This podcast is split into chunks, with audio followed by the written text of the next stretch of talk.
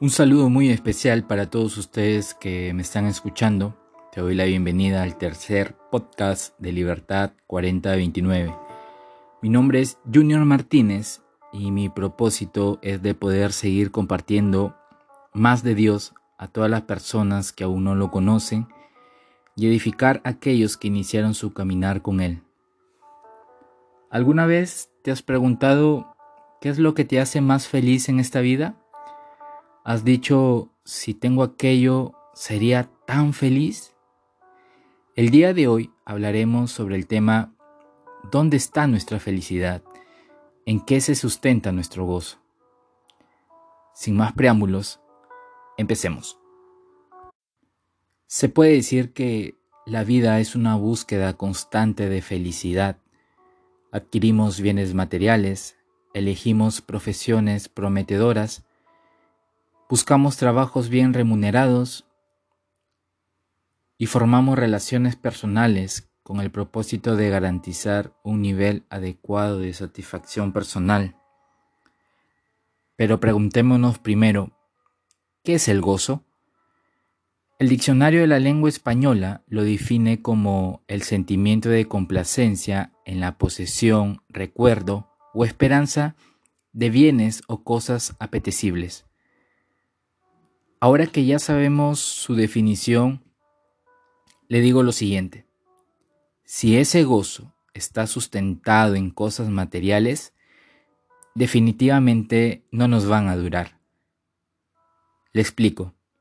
Si tu gozo gira alrededor de las cosas que tú tienes, te habrás podido dar cuenta que a través del tiempo las cosas que poseemos no duran, a veces se echan a perder, te roban o al final de cuentas se van depreciando a través del tiempo. Así también, si basamos nuestro gozo, alegría en las personas, tarde o temprano esas personas no van a estar con nosotros. Un ejemplo de ello es padres e hijos. Cuando creemos imaginar que siempre viviremos con nuestros padres, o viceversa, que los padres siempre vivirán con sus hijos, Tarde o temprano los hijos saldrán de casa, ya sea por trabajo o formar su propia familia. El asunto en cuestión es, ¿dónde está mi gozo? ¿Dónde está mi felicidad? ¿Qué es lo que me arranca una sonrisa de mis labios? ¿Qué es lo que llena de gozo mi corazón? Muchas personas hoy en día buscan poner su felicidad en los afanes de esta vida ya sea dinero, salud, el chico o la chica que te gusta, un hijo con un buen trabajo, un hijo o una hija que se case con una persona de buena condición económica, viajar por todo el mundo, entre tantas cosas. Te digo lo siguiente, tienes que recordar todo el tiempo que la fuente verdadera y permanente de gozo tiene que ser Dios. Solo puede ser Dios. Porque cualquier otra cosa la vamos a perder, tarde o temprano, incluso la pérdida de un familiar. Suena muy duro lo que te digo, pero en realidad así es. Y bueno, una cosa es poder decirlo y otra poder experimentarlo. Pero vamos a enfrentar situaciones muy difíciles.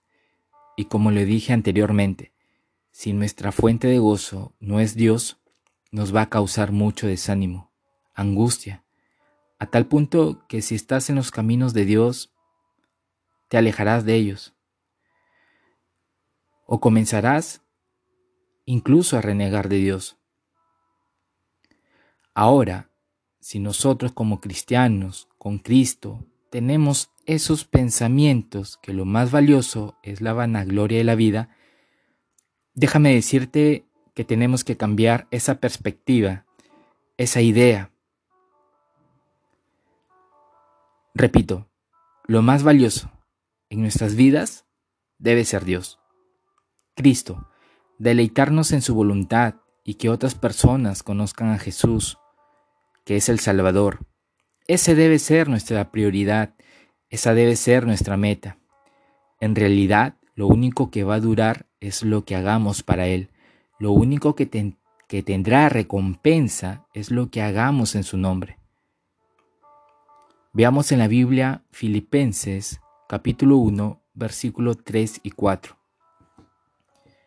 Esta carta el apóstol Pablo le escribe desde la cárcel y dice lo siguiente, versículo 3. Doy gracias a mi Dios que siempre me acuerdo de vosotros. Versículo 4.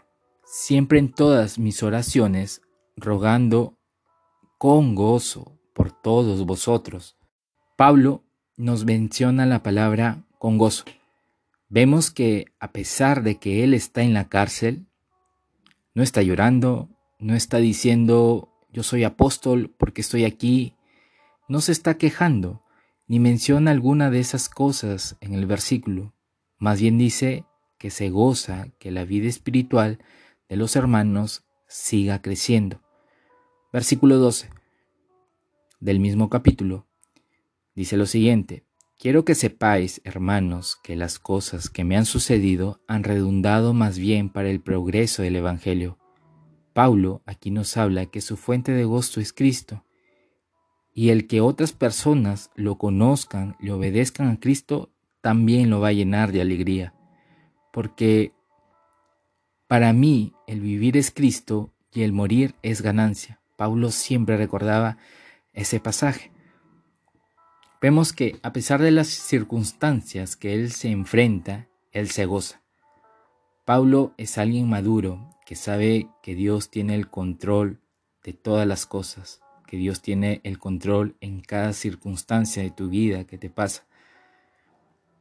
Veamos el versículo 13, que dice, de tal manera que mis prisiones se han hecho patentes en Cristo, en todo el pretorio y a todos los demás. Pablo siempre está viendo una oportunidad para poder compartir de Cristo.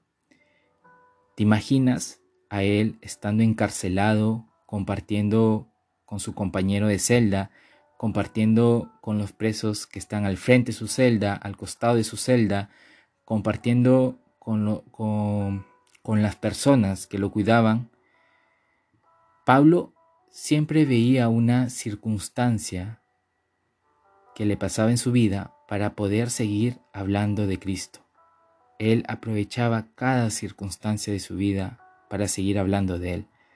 Versículo 15. Algunos a la verdad predican a Cristo por envidia y contienda, pero otros de buena voluntad. Así se debe hablar de Cristo, hermano, de buena voluntad. 16. Los unos anuncian a Cristo por contención, no sinceramente, pensando añadir aflicción a mis prisiones, pero los otros por amor, sabiendo que estoy puesto para la defensa del Evangelio. 18 que pues, que no obstante de todas maneras, o por pretexto, o por verdad, Cristo es anunciado. Y lea atentamente acá, y en esto me gozo, y me gozaré aún. ¿Qué es lo que le causa placer? ¿Qué es lo que le causa alegría Pablo? Es que Cristo se ha anunciado.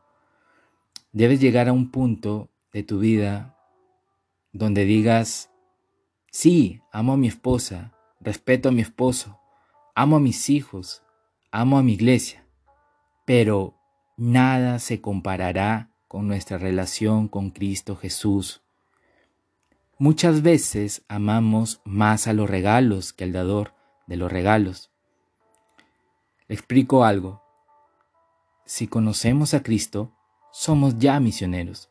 Seguimos en la tierra para seguir anunciándole y en los lugares que no podamos ir, apoyamos a través de nuestras oraciones, dando a misiones, para que siga anunciando, para que se siga anunciando el Evangelio.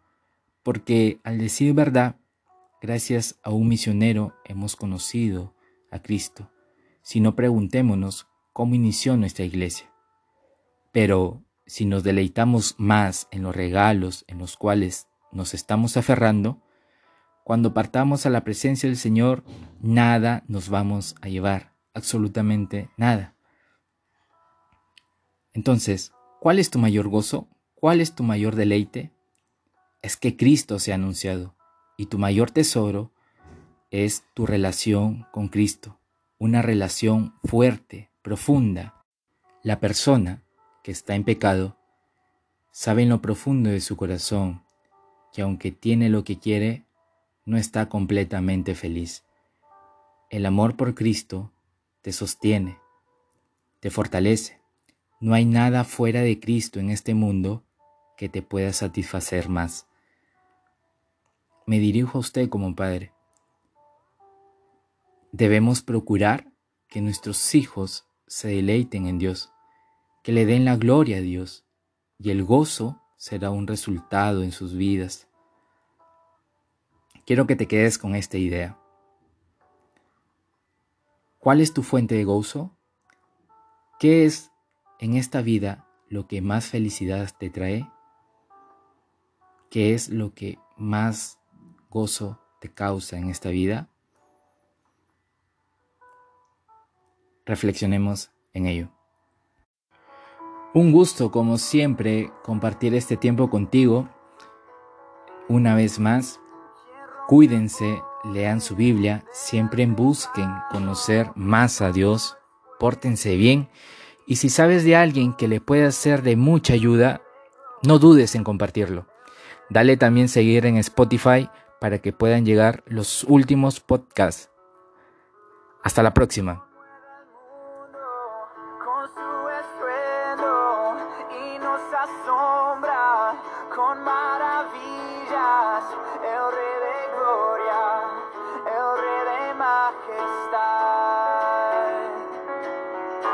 Just sublime.